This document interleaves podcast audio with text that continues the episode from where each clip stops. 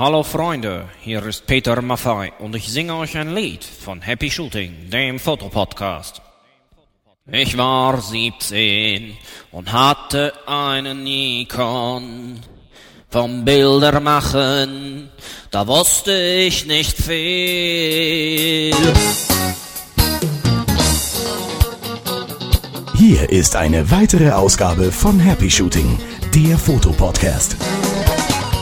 Chris und Boris konnte ich ne Menge lernen bei Happy Shooting. Da, da, da, da. Oh, das könnte ein großer Hit werden. Was meint ihr, Freunde? Und hier sind eure Moderatoren, Boris und Chris.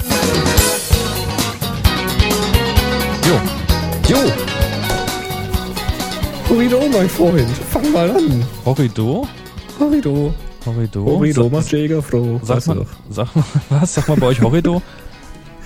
Horrido, sagt man? Horrido sagt man hier bei Fasching, hier im Süden. Echt? Ich weiß nicht, ob man das hier sagt. Ich kenne das von Torfrock. Torfrock. Genau, Horrido macht Jäger froh. Also Horrido kenn, also äh, Torfrock kenne ich ja noch. Was haben die denn noch Und so Erich gärt am strengsten. Aua. Aber wir sind ja hier nicht bei Torfrock, sondern? Bei Happy Shooting. Und ich bin Chris in Tübingen. ja, und hier ist der Boris aus Nordheim. Und das sind auch die zwei Orte, wo wir Workshops halten werden. Hey! Wo wir gerade dabei sind.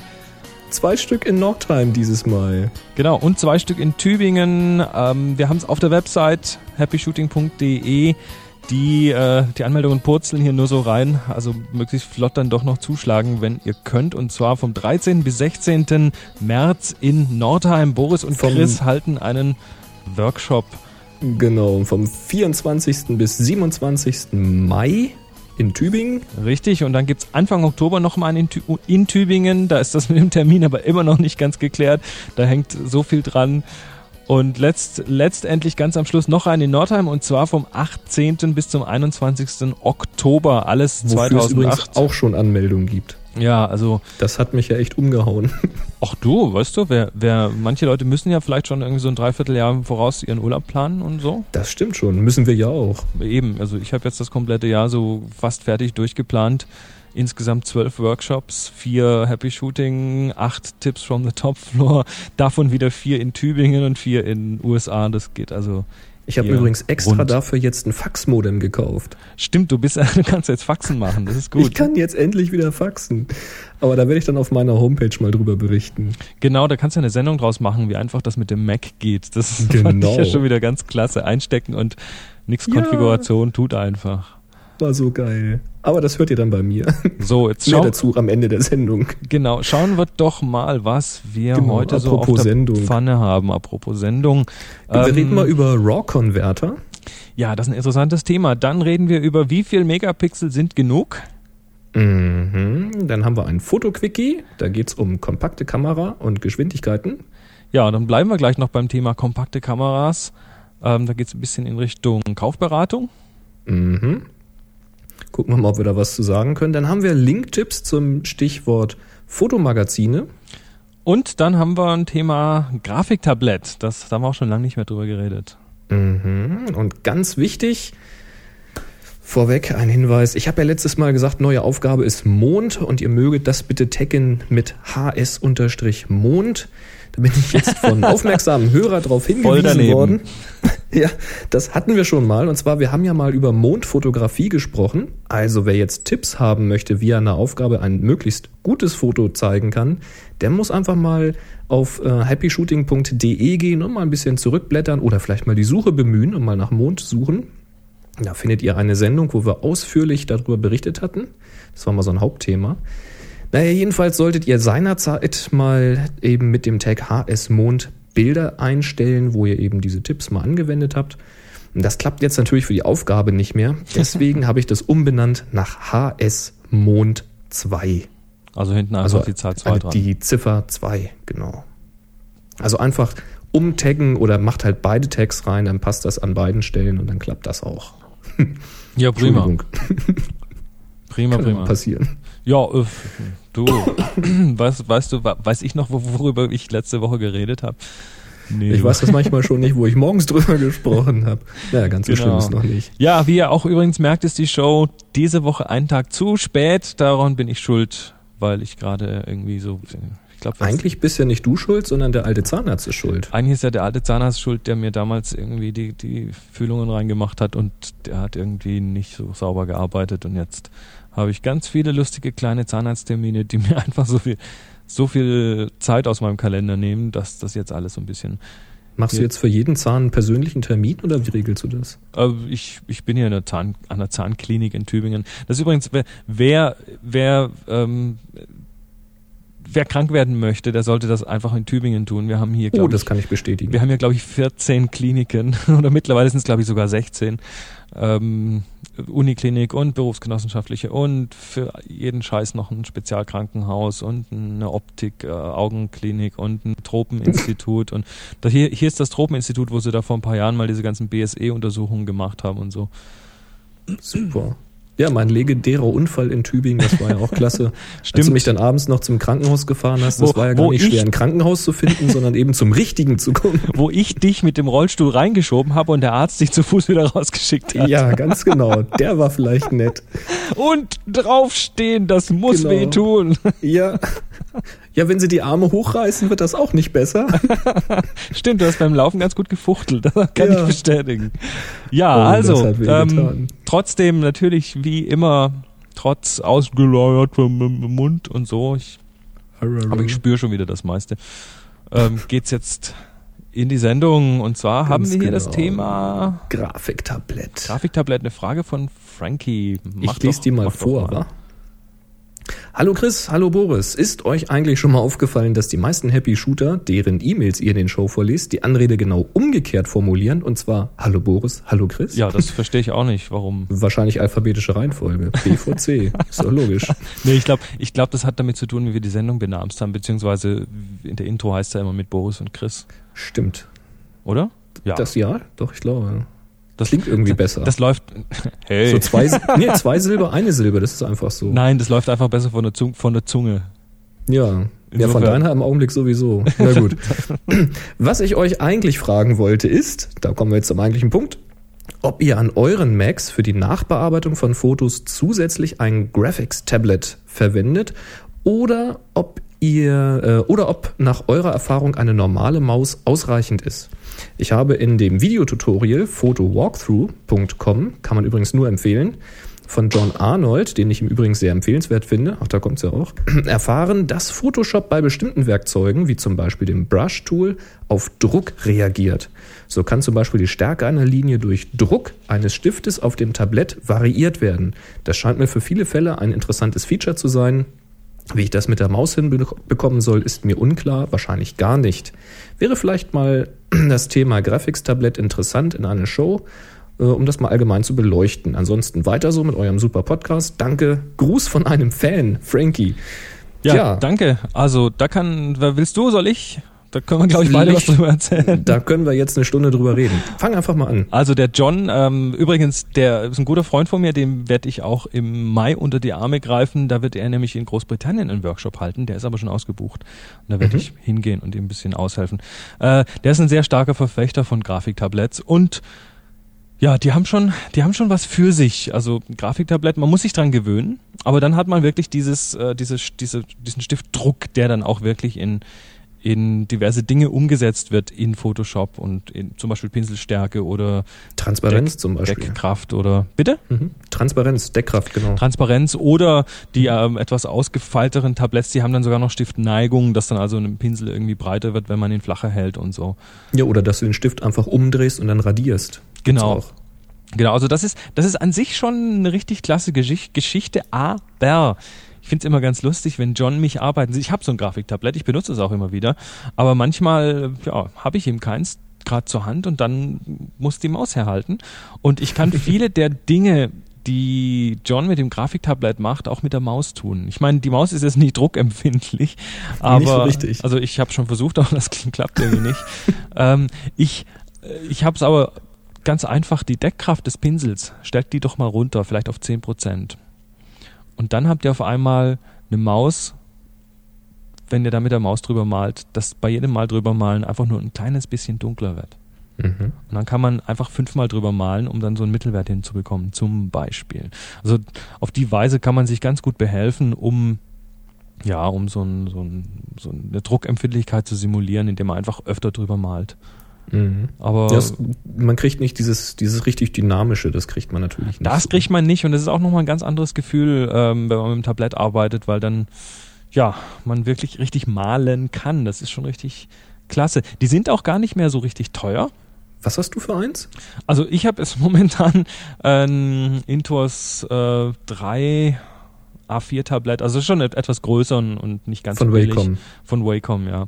Hatte aber davor ein kleines ähm, Volito hieß das. Das war so ein europäisches Modell, gibt's nur hier auf dem Markt, gibt's nicht in den USA, deshalb gab's da leider auch keinen Mac-Treiber dafür, deshalb musste ich auch leider umsteigen.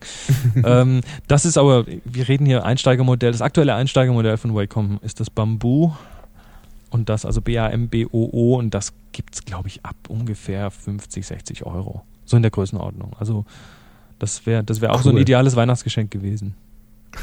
Also zum Bilder nachbearbeiten, speziell wenn man jetzt hier Burn und Dodge macht und gewisse Bereiche noch abdunkeln möchte und, und so punktuelle Änderungen an Bildern machen möchte, dann ist das schon eine richtig gute Sache. Man muss dieses Feeling einmal raushaben. Ich habe an meinem Mac derzeit keins. Ich hatte mir für den PC damals direkt von der Cebit von so einem kleinen China-Stand so ein Tablett gekauft. Die haben das relativ günstig da direkt von der Messe verkauft. Ich weiß gar nicht mehr, was ich seinerzeit gezahlt habe, aber es war nicht so teuer.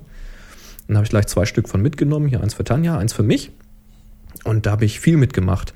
Da gab es auch eine schöne Software dabei, da konnte man ein Foto in den Hintergrund legen und dann so halbtransparent und dann drüber malen mit verschiedenen abpausen. Strichstärken dann halt. Da konnte man richtig coole Zeichnungen dann draus machen. Hat viel Spaß gemacht, ging auch richtig gut, aber man muss sich halt wirklich dran gewöhnen, weil das klingt bescheuert, aber es ist wirklich ungewohnt, weil wenn man mit der Maus arbeitet, dann arbeitet man eigentlich immer nur so, ich sage jetzt mal grob auf maximal fünf Zentimetern auf dem Mauspad und dann hebt man die Maus hoch und schiebt sie in der Luft wieder ein bisschen zurück und fasst immer so nach. Das heißt, man hat eigentlich immer so eine, eine relative Position der Maus. Man achtet immer drauf, wo der Zeiger ist und führt die Maus eben nach und hebt zur Not mal kurz die Hand. Wenn man jetzt aber ein Tablet hat, dann geht genau das eben nicht, sondern das Tablet in seiner Gesamtgröße stellt den kompletten Bildschirm dar. Und fährt man nach oben links, dann ist man auch oben links und geht man nach unten rechts, ist man auch unten rechts und hebt man die Hand zu weit hoch, dann sieht man die Maus eben nicht, wie sie sich bewegt, sondern sie ist dann plötzlich da, wenn man den Stift wieder absenkt. Und das ist am Anfang, also man hat eine absolute Position und das ist am Anfang total ungewohnt, weil man plötzlich einen viel größeren Aktionsradius mit der Hand zurücklegen muss und naja, das, wenn man es erstmal raus hat, ist es cool, weil man eben auch nicht mehr nachdenken muss, wo man hin muss, sondern man tippt halt irgendwo hin und dann weiß man schon, dass es trifft. Ähm, aber da muss man sich schon dran gewöhnen. Ich habe jetzt halt am Mac noch keins, weil ich bisher noch nicht die Notwendigkeit hatte. Habe relativ wenig nachbearbeitet, weil ich auch noch keine Bearbeitungssoftware auf dem Mac hatte, jedenfalls keine vernünftige. Äh, inzwischen habe ich Photoshop drauf und jetzt kitzelt es mich schon in den Fingern, mal Mhm. wieder ein neues Tablett anzuschaffen, was gut läuft am Mac. Denn dieses Billigding aus China hat leider keine Mac-Treiber. Ah, jedenfalls keine guten. Ach, jetzt bin ich am gucken. Also so der, der Quasi-Standard ist ja dieses Wacom. Also die Wacoms, da gibt's ja diverse von und da gibt's ja einige ganz nette. Ja, also ah, muss mal gucken. Es gibt auch Wireless, habe ich gesehen, aber ich glaube, da hält der Akku nicht so lange. Ah, ich weiß nicht. Also ich bin, ähm, wenn, wenn ich jetzt nicht hier dieses große hätte, was äh, ich merke manchmal, dass es mir eigentlich schon fast zu groß ist. Ähm, Wie groß hast du? Das ist ein A4.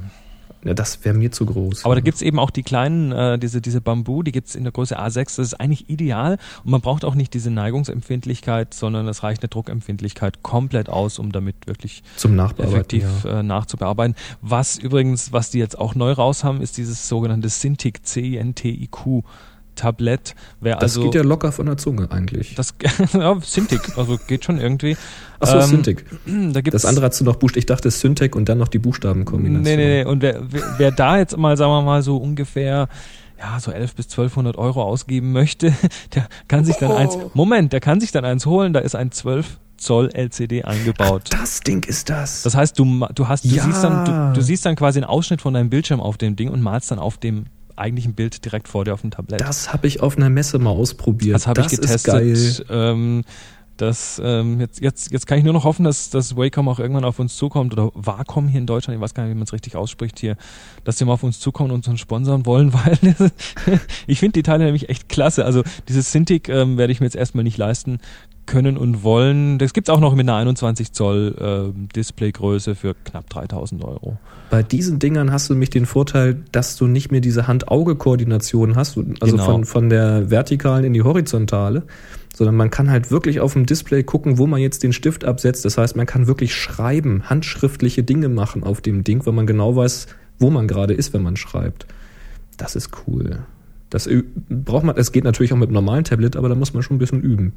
Ja, also so nach einer Stunde ungefähr war es dann immer relativ klar. Und wie gesagt, Mhm. dieses Cintiq, so schön es auch ist, ich werde es mir erstmal nicht leisten können. ja, Ja. also, Also, Tablett du hast generell, eins, ich habe keins. genau, Tablett generell gute Sache. Ähm, reicht voll, vollkommen aus, mal mit so einem kleinen anzufangen, DIN A6, druckempfindlicher Stift und dann war's das eigentlich schon. Die Dinger werden per USB an den Rechner gehängt. Der Stift braucht keine Batterie bei diesen Wacom-Modellen. Genau, das da haben die läuft über Patent Induktion irgendwie irgendwie. Mhm. Das heißt, Das war bei dem, was ich hatte, war das so, da musste eine kleine Batterie rein. Mhm. Die hat zwar ewig gehalten, ich habe die nie ausgetauscht, aber ja. ist ja nicht so. Und dann hast du an dem Stift auch noch irgendwie zwei Knöpfe. Das heißt, du kannst irgendwie rechte, linke Maustaste dann noch drauflegen. Du kannst also auch, wenn du willst, deine komplette Maus dadurch ersetzen. Wobei die Maus, ich finde ich dann doch noch irgendwie, vielleicht bin ich auch nur besser dran gewöhnt, aber für viele. Sachen benutze ich dann doch lieber die Maus. Jo. Und jetzt nach Frankie kommt Frank. Ja, lies mal vor. Frank schickt uns einen Linktipp. Da ihr nach kostenlosen Fotozeitungen sucht, empfehle ich den folgenden Link: fotoespresso.de. Dort kann man sich in den Newsletter eintragen und wird somit über eine neue Ausgabe informiert. In der, in den sehr umfangreichen PDF-Dokumenten finden sich oft nützliche Artikel, wie zum Beispiel war in einer früheren Aus, was zum Beispiel war in einer früheren Ausgabe ein kleiner Workshop für Photoshop Lightroom. Das ist, das alles ist natürlich kostenlos. Das ist immer gut. Also Foto Espresso machen wir einen Link in die Shownotes. Gerne. Mhm. Und jetzt kommen wir auch schon zum richtigen Thema heute. Genau. Zum einen haben wir noch einen Tipp zum Thema Zeitschriften und dann kommen wir zu den kompakten. Und beides kommt von Markus. Er schreibt nämlich, die Zeitschrift Fotografie finde ich ganz große Klasse. Ich kenne die überhaupt nicht. Fotografie. Gibt viele. Ich glaube, es gibt auch eine, die fotografiert. Also ich habe mal, mal spaßeshalber geschaut, wie viele Publikationen es im deutschsprachigen Raum gibt zum Thema Foto, Fotografieren und bin auf äh, irgendwie über 40 Stück gekommen. Ja, er schreibt hier, es gibt darin natürlich die unausweichlichen Praxistests, aber zumindest in kleiner Zahl und dafür ausführlich und gut dokumentiert. Weniger ist hier offensichtlich mehr. Interessant ist aber, äh, interessant sind aber die vielen Fotos, die in dieser übergroßen Zeitschrift sehr schön präsentiert werden, die Interviews mit Fotografen und vor allem die Technikworkshops. Ich kenne mich als Grafiker und Adobe ACE zwar auch recht gut. Äh, was? Mit, Ich kenne mich als Grafiker und Adobe ACE zwar auch recht gut mit. mit Auflösung, Druck etc. aus, habe aber auch in ausführlichen Workshops dennoch sehr viel dazulernen können. Echt kompetent geschrieben, also empfehlenswert. Mehr dazu unter www.photography.de. Was mal. fotografie.de, das ist Deutsch. Mano. Ja, aber mit, mit PH. Ach stimmt, ist ohne Y. Also mit PH, aber mit IE. Also Fotografie. Genau. Bitte nicht von der Website auf die Zeitschrift schließen. Jetzt rufe ich die Seite mal auf.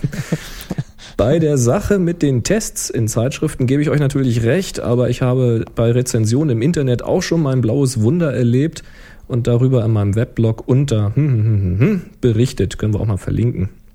Seither gab ich nicht mehr viel auf Rezensionen in Berichten und im Internet. Ja, da gibt's immer solche und solche, das stimmt.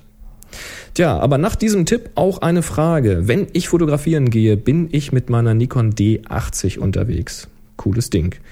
Jetzt suche ich eine Kompaktkamera zum immer dabei haben. Sie sollte möglichst klein sein, auch ein bisschen was aushalten, Weitwinkel haben. Tja, ich weiß, da wird es eng, schreibt er.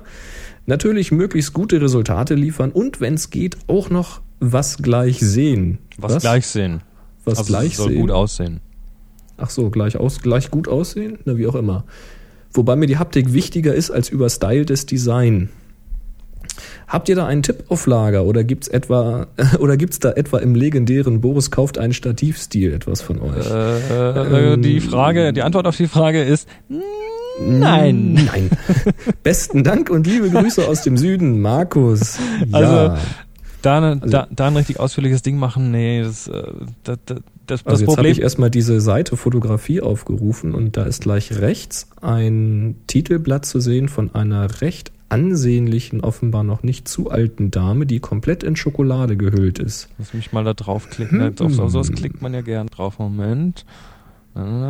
Geht's das, geht das nicht größer? Nee, das Bild bleibt klein, egal wie oft man draufklickt. Hm. Hm. Dann, das ist natürlich ein Kaufanreiz. Ah, und im Galeriebild der Woche sehe ich Schafe, glaube ich. Na super. Super. Ja, einer, einer ja. der sich bei mir für einen Workshop angemeldet hat, hat als Fotointeresse dazu geschrieben Landschaf. Landschaf? Wollte eigentlich Landschaft schreiben, glaube ich. Sehr gut. Also, einer, der fotografiert gern Landschafe, das finde ich in Ordnung. Prima. ja, also ja. zu den kompakten. Hm, also, hm. wie gesagt, der, der Markt ändert sich täglich. Es kommen täglich neue raus, es verschwinden täglich neue vom Markt. Das also ist unglaublich. Man, man kann keine ganz gezielte Kauf, also ich kann keine gezielte Kaufempfehlung geben, weil ich absolut den Überblick verloren habe. Also ich weiß nicht mehr, von wem es da jetzt gerade welche Geräte gibt und worin die sich nun tatsächlich noch unterscheiden.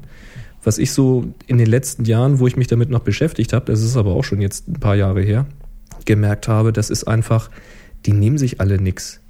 Die sehen meistens ziemlich ähnlich aus. Also wenn man jetzt mal von Details absieht, die sind halt entweder silber oder sie sind bunt, sie sind entweder flach oder ein bisschen dicker, entweder fährt das Zoom raus oder nicht aber das war es dann im Grunde genommen auch schon.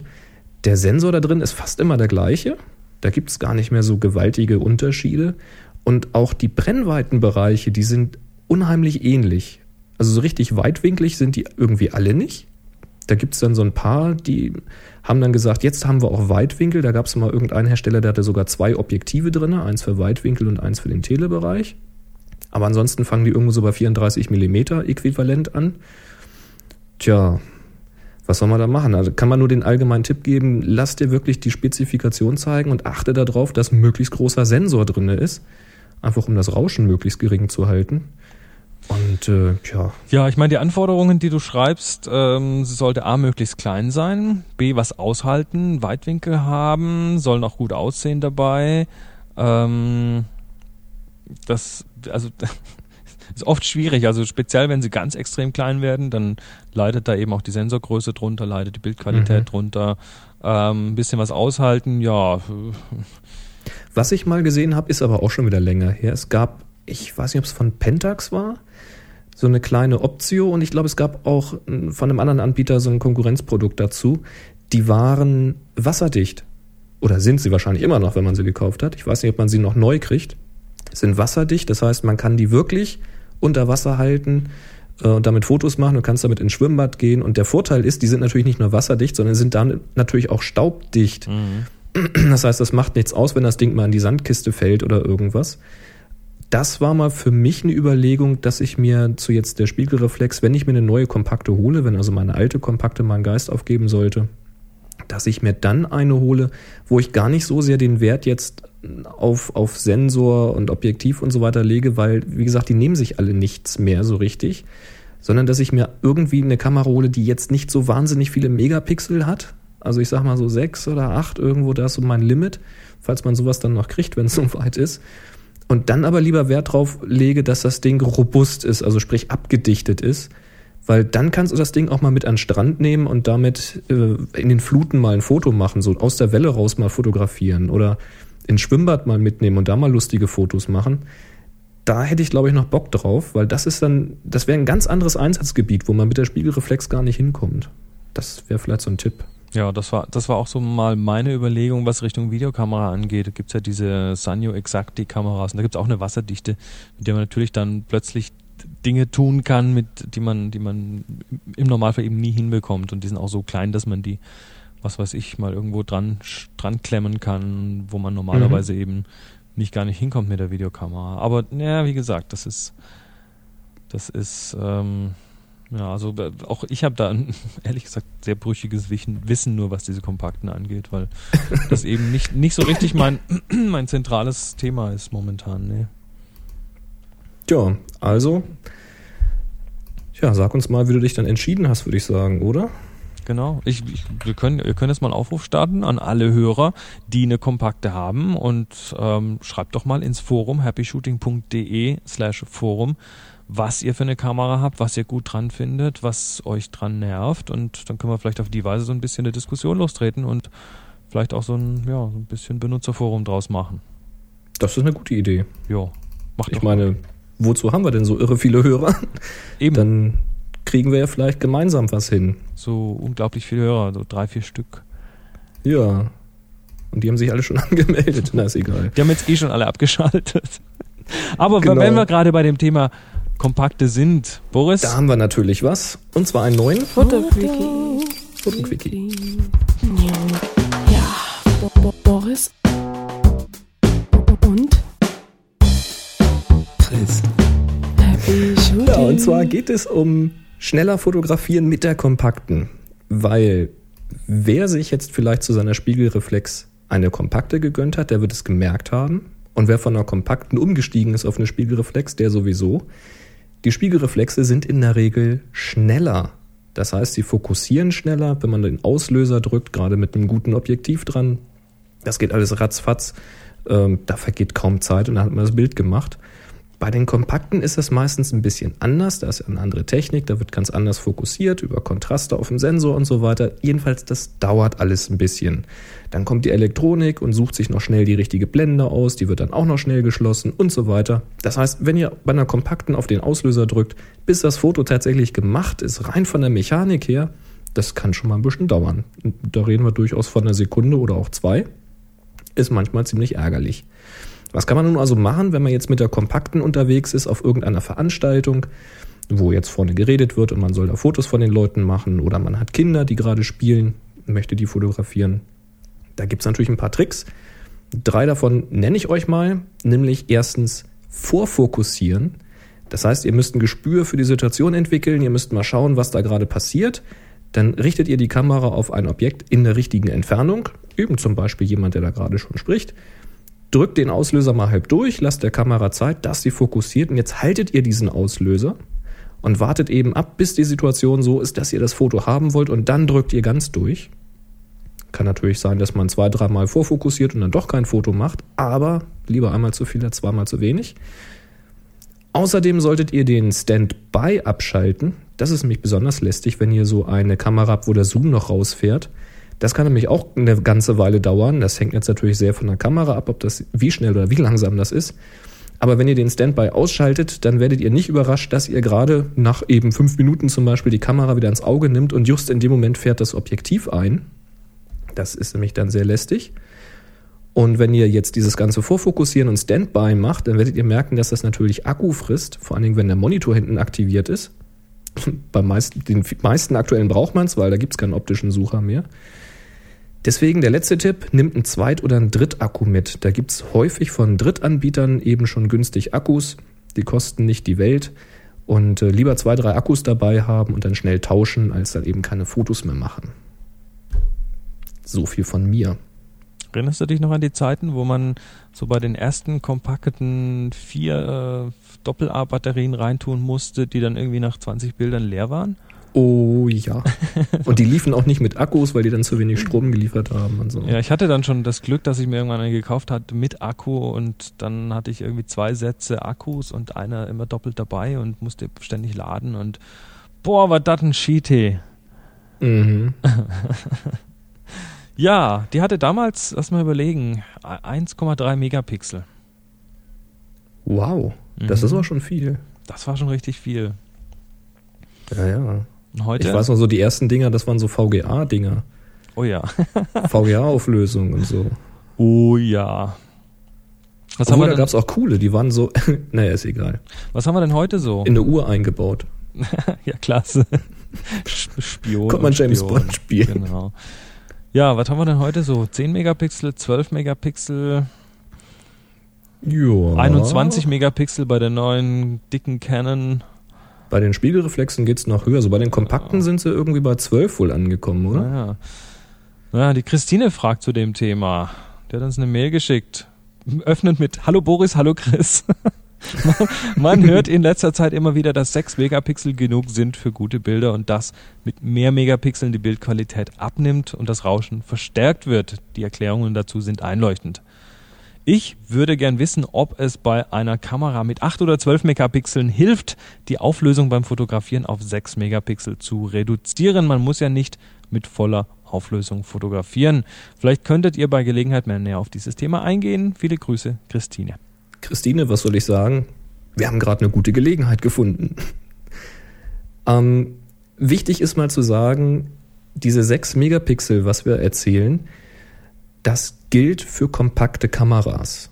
Also für diese Kameras mit einer Sensorgröße, die häufig nicht mal der Größe des kleinen Fingernagels entspricht.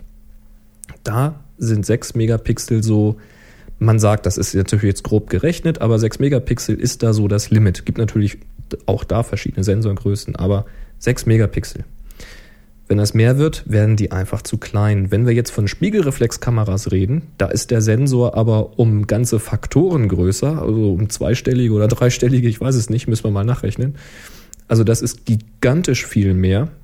Und wenn bei einer Spiegelreflexkamera 12 Megapixel drauf sind, dann ist die damit noch lange nicht an ihrem Ende. Ja, weil, weil es kommt letztendlich auf die Größe des einzelnen Pixels an. Richtig. Es gibt da eine ganz, ganz gute Seite, zu der wir mal verlinken. Und zwar ist das ähm, 6mpixel.org, also die 6 als Ziffer und dann mpixel.org. Da wird mal ausführlich auf dieses Thema eingegangen. Die haben da auch Teste äh, veröffentlicht und Bildvergleiche gemacht zwischen verschiedenen Geräten. Und die klären da eben auch nochmal und sagen hier, also die Idealgröße eines Pixels bei drei, ich glaube, Pikometer ist das dann, dieses umgedrehte U mit dem langen Strich links. Das ist ein My Mikrometer. Oder Mikrometer, ich kenne mich da nicht so aus. Siehst du, Physik ist nicht so mein Ding. Nee, nee, Müh ist, was ist Müh? Ein Millionstel? Ist das Müh? Tausendstel? Oh, oh Gott, das will ich müsste das ja Es ist sehr klein. Ja. Oh, ich habe mich schon wieder das blöd geoutet hier. Na gut, machen wir weiter. Es ist sehr klein und wir haben schlaue Hörer, die uns das erklären. Bitte per Äh, Also jedenfalls, die rechnen das, die rechnen das richtig schön aus und erklären, wie sie dazu kommen und ähm, erklären eben auch, warum das so ist, dass es rauscht und was das alles zu tun hat miteinander. Und das ist so ein, so ein Link, den sollte man eigentlich sofort jemandem zeigen, wenn er fragt, du, was soll ich denn für eine Kamera kaufen? Hier ist auch eine coole, die hat richtig viele Megapixel, ist die gut? Dann sollte man eigentlich erstmal diesen Link geben und sollte diesen jemand sagen, nimm dir mal ein Wochenende Zeit und lies da mal ganz in Ruhe durch. Die erklären das wirklich so, dass es wirklich jeder verstehen sollte. Also kein Fachchinesisch. Und das finde ich ganz, ganz wichtig und das sollte man auch manchen Herstellern mal schicken. Weil es macht keinen Sinn, 12 Megapixel auf so einen mikroskopischen Sensor zu packen, um dann hinterher mit einer Rauschreduktion irgendwie drei Viertel der Pixel wieder weich zu zeichnen. Das hilft alles nichts. Es hilft in dem Fall bei den meisten Kameras, soweit ich das weiß, auch nicht, ähm, wieder runterzugehen auf 6 Megapixel. Bei manchen Kameras kann man das ja einstellen, dass man also mit einer geringeren Auflösung dann fotografiert. Das bringt auch nichts, weil die Kamera macht mit dem ganzen Sensor dann das Bild, rechnet es dann kleiner, um eben Platz auf der Speicherkarte zu sparen. Also damit hast du auch nichts gewonnen. Ich weiß nicht, ob es inzwischen schon Kameras gibt, die das Bild dann mit voller Auflösung abspeichern, aber das Bild aus mehreren Pixeln quasi in einer geringeren Auflösung zusammen interpolieren. Also es gibt wohl, ähm, was hier auf diese 6-M-Pixel-Org steht, Nachtmodus bei einigen Olympus-Kameras, wo das sogenannte Binning Ja. angewendet wird, wo also diese, wo dann quasi vier Pixel zu einem zusammengefasst werden. Aber das ist auch nicht das gleiche, als, als ob die Pixel größer wären, Das, das machen sie dann, um quasi höhere ISO-Werte. um heller, zu um heller kriegen zu werden, aber nicht unbedingt Ja, um genau. Rauschen damit zu vermindern. Ja. Also es, es hilft alles nichts. Die Pixel sind klein, die nehmen die Informationen nicht auf. Und alles, was da getrickst wird, könnte man sich eigentlich sparen, indem man einfach weniger Pixel auf den Sensor packt. Das ist alles so paradox irgendwie. Tja, aber es ist halt das, es ist halt das Verkaufsargument, was die Leute sehen, weil es eine große Leider Zahl ist, die wächst ja. und groß und äh, mehr ist ja mehr ist ja mehr. Also. Ja. Und wie gesagt, bei der Spiegelreflex sind wir da noch nicht am Ende. Also auch wenn jetzt manche schon zittern, dass der Canon 5D-Nachfolger dann vielleicht 16 Megapixel kriegen könnte oder vielleicht sogar noch mehr, ob das dann nicht mehr rauscht wie die 12 Megapixel, ah, man wird sehen. Warten wir mal ab. puh, du, ja, also ich sag mal, spekulieren hilft da nix. Nee, da hilft nur abwarten. Abwarten, vielleicht, vielleicht schicken Und wer noch eine Canon 5D zu Hause liegen hat und die zu einem guten Preis loswerden möchte, mit gut meine ich jetzt wirklich günstig, der möge sich mal bei mir melden. Jo, und vielleicht, vielleicht schaffen wir es ja auch mal irgendwie ein Testmodell von irgend so einer- neuen Kamera ranzubekommen. Ja, das wäre cool. Tja. Wenn also jemand zuhört, der Beziehung hat, einfach mal Kontakt herstellen. Richtig. So, jetzt kommen wir noch. Äh, Florian fragt. Florian aus Irland. Ah, da war ich auch, da habe ich Cool, auch, ne? da habe ich auch mal vor einigen Jahren vier Monate am Stück gelebt. Das war ganz interessant. Irland soll auch toll sein. Irland ist auch klasse, klasse Kultur und das Land als solches bah, haut dann eh weg. Also. Na, auf jeden Fall, der Florian ist wohl gerade in Irland und schreibt uns, nun meine Frage ist wohl etwas pauschal, aber wie sehr unterscheiden sich in der Regel RAW-Konverter, speziell Lightroom gegen das Hersteller mitgelieferte? Wie viel verraten die Kamerahersteller Leuten wie Adobe von ihrem RAW-Format? Kann es nicht sein, dass sie einige Sachen für sich selbst vorbehalten und somit die firmeneigenen Konverter bessere Ergebnisse erzielen könnten. Ich liebe Lightroom, die Arbeit damit geht zehnmal schneller als mit dem Sony ITC. Allerdings frage ich mich, ob ich bei Extremaktionen, zum Beispiel falsch belichtete Bilder retten, nicht doch besser mit dem mitgelieferten Teil arbeiten sollte. Ja, Florian, was sagen wir Tja. denn dazu? Also da kann ich zunächst mal sagen, die Hersteller verraten von ihren RAW-Formaten in der Regel tatsächlich nicht alles, falls sie überhaupt irgendwas verraten. Das heißt, ähm, Anbieter wie Adobe müssen diese Bilder quasi zurückentwickeln, rückwärts, also Reverse Engineering betreiben, um zu gucken, wa- was da gespeichert ist und wie das da gespeichert ist. Es wird wahrscheinlich für die für Adobe oder andere große Anbieter wie Apple zum Beispiel auch irgendwelche Papiere geben, wo mal grob drinne steht, wie dieses Mosaikmuster, diese Bias-Mosaik, wie das gespeichert ist. Das könnte ich mir schon vorstellen. Obwohl, naja, wer Du, weiß. man weiß es nicht. Man weiß es nicht. Also die verraten natürlich nicht alles und es gibt halt inzwischen zum Beispiel bei Canon, weiß ich es, in dem RAW-Entwickler eine kleine Datenbank, die kennt bestimmte Objektive und die kennt bestimmte Verzeichnungen von diesen Objektiven und kann die dann zum Beispiel korrigieren. Das heißt, wenn ein Objektiv eben im Weitwinkelbereich, gerade diese extremen äh, Bereiche, wenn, wenn da eben eine Kissen- oder eine Tonnenverzerrung stattfindet, dann weiß dieser RAW-Entwickler das und korrigiert das entsprechend. Das geht zumindest mit einigen Objektiven schon. Das kann so ein Adobe natürlich nicht anbieten, weil die haben diese Daten einfach nicht, müssten das alles selber messen und wer tut das schon? Da gibt es halt wieder spezielle Software, die das wieder kann. erzählen.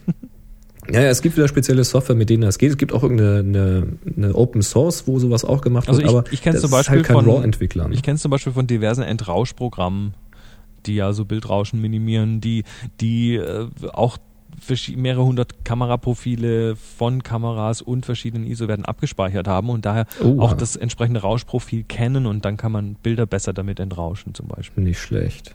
Ja, also da, da geht das schon, aber du hast recht, bei den RAW-Entwicklern wüsste ich keinen, der das wirklich tut. Und was ich jetzt auch immer wieder lese, ist, dass eben bei Lightroom zum Beispiel natürlich ein ganz anderes Ergebnis rauskommt bei der Entwicklung des Bildes, zumindest mit den Standardparametern, als jetzt in dem Canon-Tool. Das gleiche gilt genauso für Sony, für Nikon, für Pentax, für Olympus. Das heißt, die eigenen Tools, die entwickeln das Bild natürlich mit den Routinen, wie es auch die Kamera intern tun würde, wenn ihr direkt ein JPEG machen würdet. Das heißt, das Bild, was ihr hinten auf, der, auf dem Kameramonitor seht, das ist dann zu großer Wahrscheinlichkeit auch sehr nah dran an dem, was ihr dann in diesem RAW-Entwickler macht. Wenn ihr jetzt zum Beispiel Lightroom nehmt im Vergleich zu den Canon, da weiß ich es, dann werdet ihr sehen, dass zum Beispiel die Rottöne ganz anders behandelt werden und dass in Lightroom ein Rot auch mal eher ein Orange werden kann. So in diese Richtung. Da muss man dann nachkorrigieren oder dass überhaupt Rottöne generell ganz anders aussehen. Da muss man halt ein bisschen dann nachfassen und korrigieren, soweit das dann halt möglich ist. Und auch beim Thema Schärfen zum Beispiel, da haben natürlich alle ihren eigenen Algorithmus und, und, und. Das heißt, äh, egal welchen RAW-Entwickler du nimmst, man kann ja auch nicht sagen, dass jetzt der von Canon, der von Sony oder so weiter, das ist dann der beste für diese Kamera. Das kann man so nicht sagen. Das liefert ein Ergebnis. Ein RAW ist halt ein RAW, das ist negativ. Und wenn du einen anderen nimmst, dann hast du eben ein anderes Ergebnis. Und ob dir das jetzt besser gefällt oder schlechter, das kann eigentlich nur einer entscheiden und das bist du. Und bei mir ist es eben so, dass ich mich für Lightroom entschlossen habe, weil die Unterschiede für mich nicht so dramatisch waren. Ich habe nun auch nicht jeden Tag den A-B-Vergleich. Es ist einfach so, dass das, was ich aus Lightroom rauskriege, ist das, was mir und den Leuten, für die ich Fotos mache, gefällt. Und von daher reicht mir das. Und ich bin einfach vom ganzen Workflow schneller, als wenn ich in, in, in, dem, in der Software von dem Hersteller, in diesem Fall eben Canon, immer nur ein Bild nacheinander bearbeiten kann und irgendwie umständlich die Entwicklungsrezepte auf ein anderes Bild kopieren muss und kann keine virtuellen Kopien machen und solche Späße. Das ist einfach blöd. Ich hatte mal einen direkten Vergleich von Lightroom und Apple, Aperture. Und auch da gibt es drastische Unterschiede. Das ist manchmal so, wenn man so mit Licht und Schatten arbeiten will, da war Aperture besser. Da konnte man schönere Sachen machen und die, die Kanten an harten Kontrastgrenzen, die sind nicht ausgefranst oder haben, fingen an zu bluten oder haben irgendwelche Halos gebildet. Das war bei Aperture besser. Bei Lightroom sehe ich dann häufig irgendwelche ganz hässlichen Kanten an den Rändern, wenn man extrem mit Licht und Schatten arbeitet. Dafür sieht es in Lightroom teilweise in den Details wieder besser aus, in den Detailzeichnungen. Wenn man jetzt ein, ja, einen Waldboden hatte ich mal, wo viele Blätter lagen, viele Äste drauf waren, moosbewachsene Steine und sowas. Und diese feinsten Details, die kamen in Lightroom wieder besser als bei Aperture. Aber das gilt jetzt für meine RAWs von meiner Kamera und das kann mit einem Nikon RAW oder mit einem Pentax RAW wieder ganz anders aussehen, weil natürlich ja, jedes Ding hat ein anderes Format und man weiß nie, wie die Hersteller diese Formate dann realisiert haben. Das ist schwer zu sagen. Also kann man nur probieren. Ja, also letztendlich würde ich auch sagen, ähm, ne, schnapp dir doch einfach mal die paar RAW-Converter, die du einfach mal gegeneinander testen möchtest und tu das. Du kriegst von denen in der Regel eine, eine Testversion und dann installierst du dir halt mal drei, vier von den Dingern und jo. lässt mal das gleiche Bild da durch oder ein Set von gleichen Bildern durch und dann wirst du schon sehen, was dir besser passiert, äh, was dir besser passt. Ich ich ich habe ich hab, ähm, auch dann als Lightroom rauskam mir das angeschaut. Ich bin absolut, also die die die Unterschiede sind so marginal aus meiner Sicht, dass ich wirklich kein Problem habe mit dem mit dem RAW mit dem Adobe RAW Converter, der in Lightroom drin ist. Und es gibt so ein paar Extremsituationen, ja, da fällt es dann auf. Gut, aber weißt aber, du, das, das ist wie mit hm. jedem Werkzeug. Deine Kamera musst du auch kennenlernen, deine Objektive musst du Richtig. auch kennenlernen und du musst auch den RAW-Converter kennenlernen. Das ist ein Teil des Workflows. Und ja. ähm, da der eine nicht immer unbedingt wie der andere arbeitet, muss man den eben kennenlernen, muss wissen, wo der seine Macken hat und ähm, das ist übrigens ganz wichtig, arbeiten. was du da gerade sagst, weil ich lese ganz viel, dass die Leute dann die RAW-Konverter vergleichen und sagen, guck mal, ich habe in allen Konvertern die Regler auf Null gestellt und die Ergebnisse sehen ganz unterschiedlich aus. Das ist absolut falsch, weil was ist denn Null? Da steht am Bildschirm Null an einem Regler, aber was macht denn die Software, wenn der Regler auf Null ist? Macht er wirklich gar nichts? Weil manche Regler kann man ja sogar auf Minus ziehen. Also was bei dem einen minus 50 ist, kann bei dem anderen null sein und so weiter.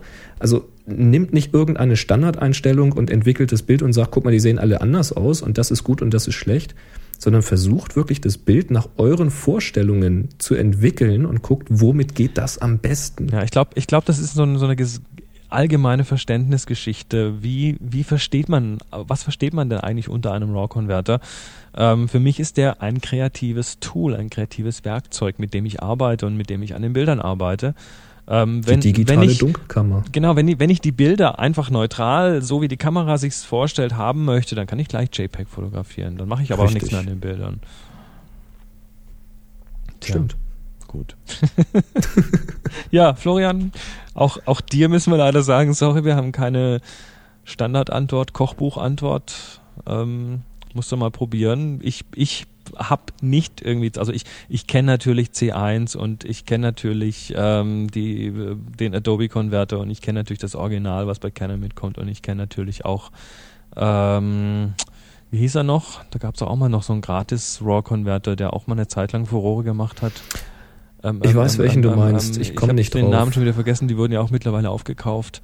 Ja, Äh, egal, also auf jeden Fall, ich habe natürlich schon viele durchprobiert, aber letztendlich bin ich bei jedem.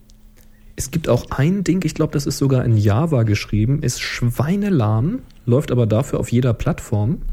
Und da kann man, meine ich, wenn ich das jetzt nicht, wenn ich hoffe, ich hoffe, wir bringen jetzt nicht zwei durcheinander, aber ich meine, der, das ist der, wo du ein RAW so entwickeln kannst, dass du auch Markierungen machen kannst im Bild und du kannst bestimmte Bildteile mit anderen Parametern entwickeln als andere. Finde ich total klasse. Also das vermisse ich manchmal total, dass ich wirklich sagen kann, also hier diesen Schattenbereich, den will ich anders entwickeln als da oben den Himmel oder sowas. Aber es hilft alles nichts, wenn die Software so träge ist, wie sie das offenbar ist. Ähm, Tja, ja, Photoshop to the rescue, hä? irgendwie sowas, ja. Na Aber das gut, ist natürlich ein Preisunterschied. das ist wahr. Ja. Ja, Leute, dann würde ich mal behaupten, wir sind für heute durch. So, Ja, fast ich ganz, sagen. äh, Doch relativ, relativ knapp heute. Mal Pünktlich so durch. Ausnahmsweise. Ähm, was wollen wir denn noch alles erwähnen? Also wir hatten am Anfang der Sendung, wichtig nochmal, den Mondtag HS Mond 2 für die Ja. aktuelle Mondaufgabe. Die Workshops nochmal 13. bis 16.3. in Nordheim, 24. bis 27.5. in Tübingen, 18. bis 21. Oktober in Nordheim und Anfang Oktober auch nochmal in Tübingen. Den ihr aber noch nicht buchen könnt, weil wir die Termine noch machen. Ja, aber ihr könnt, ihr könnt die drei angekündigten auf jeden Fall jetzt schon buchen. Die Das sind schon Wird auch fleißig gemacht auf happyshooting.de slash workshop. Das verlinken wir natürlich auch von der Website. Na mit klar. einem schönen kleinen Banner. Also einfach auf das Banner klicken, wo Workshops draufsteht. Ähm, dann gibt es nach wie vor natürlich Boris, Boris Steckenpferd, den Shop mit T-Shirts und hoch die Tassen und was weiß ich alles.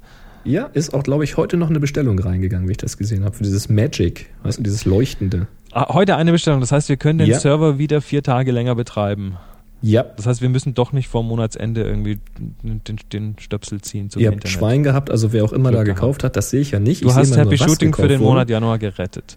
Absolut. Ah, Dankeschön. Daumen hoch. Daumen hoch. Nee, das machen die anderen. Ach, stimmt. das ist das andere Ehepaar. Zicke, zacke, hoi, hoi, hoi. ah, hey, hey, Wolfgang und Wolfgang, wir finden CC2 klasse, also nichts, nicht so ungut. Aber das war gerade so eine schöne Steilvorlage. ja, ansonsten hört doch Ja. auch mal bei unseren anderen Projekten rein. Den Da Boris gibt's zum Beispiel den Chris. Ach so, wollt's mich? Nee, ich mach, fang mal mit dir an. Komm. Es gibt den Chris und zwar in feinsten Englisch unter tipsfromthetopfloor.com. Inse Finest English, yes, yes. Und den Boris gibt's auf nsonic.de. Und übrigens, Boris, ähm, womit hast du deinen Podcast denn abonniert? Mit iTunes. Mit iTunes. Bei mir steht da als Titel nsonic Homepage drin. Das weiß ich. Ist das Absicht? Nein. Okay. Aber derzeit nicht zu ändern, weil die Webseite heißt nsonic Homepage und so heißt der Feed. Oh. Da müsste ich ein bisschen PHP hacken gehen, damit sich das ändert. Ah, okay, alles klar. Ich, ich erkläre dir nachher mal kurz, wie das geht. Das ist ganz einfach. Okay. Das machen wir aber offline. Okay, in diesem Sinne, habt einen äh, guten Rest der Woche, schönes Wochenende und wir, wir, wir tun alles, dass wir nächsten Donnerstag wieder da sind. So sieht's aus. Bis dann. Drei, Drei, zwei, zwei, eins. eins. Happy, Shooting. Shooting.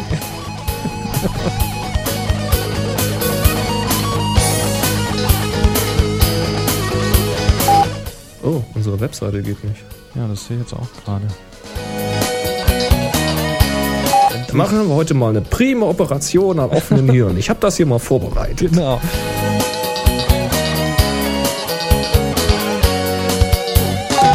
Nsonic Homepage. Ich, mir, ich, ich denke, ich sehe das schon eine Weile und denke irgendwann mal, ich muss, ich denke jedes Mal, ich muss dir das mal sagen, aber Und ich denke jedes Mal, ich müsste mal den Quellcode gucken. Du, das ist total easy. So, wenn ich das jetzt noch gleich auf dem Server editiert hätte, bräuchte ich jetzt auch keinen Upload machen. Also da bin ich mittlerweile richtig gut. Operation am offenen Hirn und so. Bist du noch da? Ja, ja. Ah.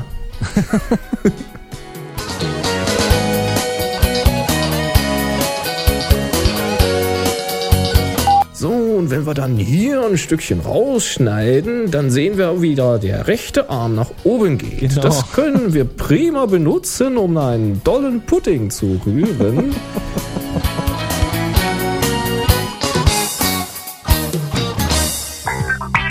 Sie hörten eine weitere Produktion von nsonic www.nsonic.de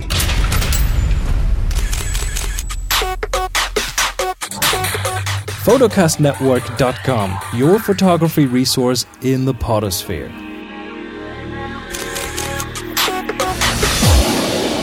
photocastnetwork.com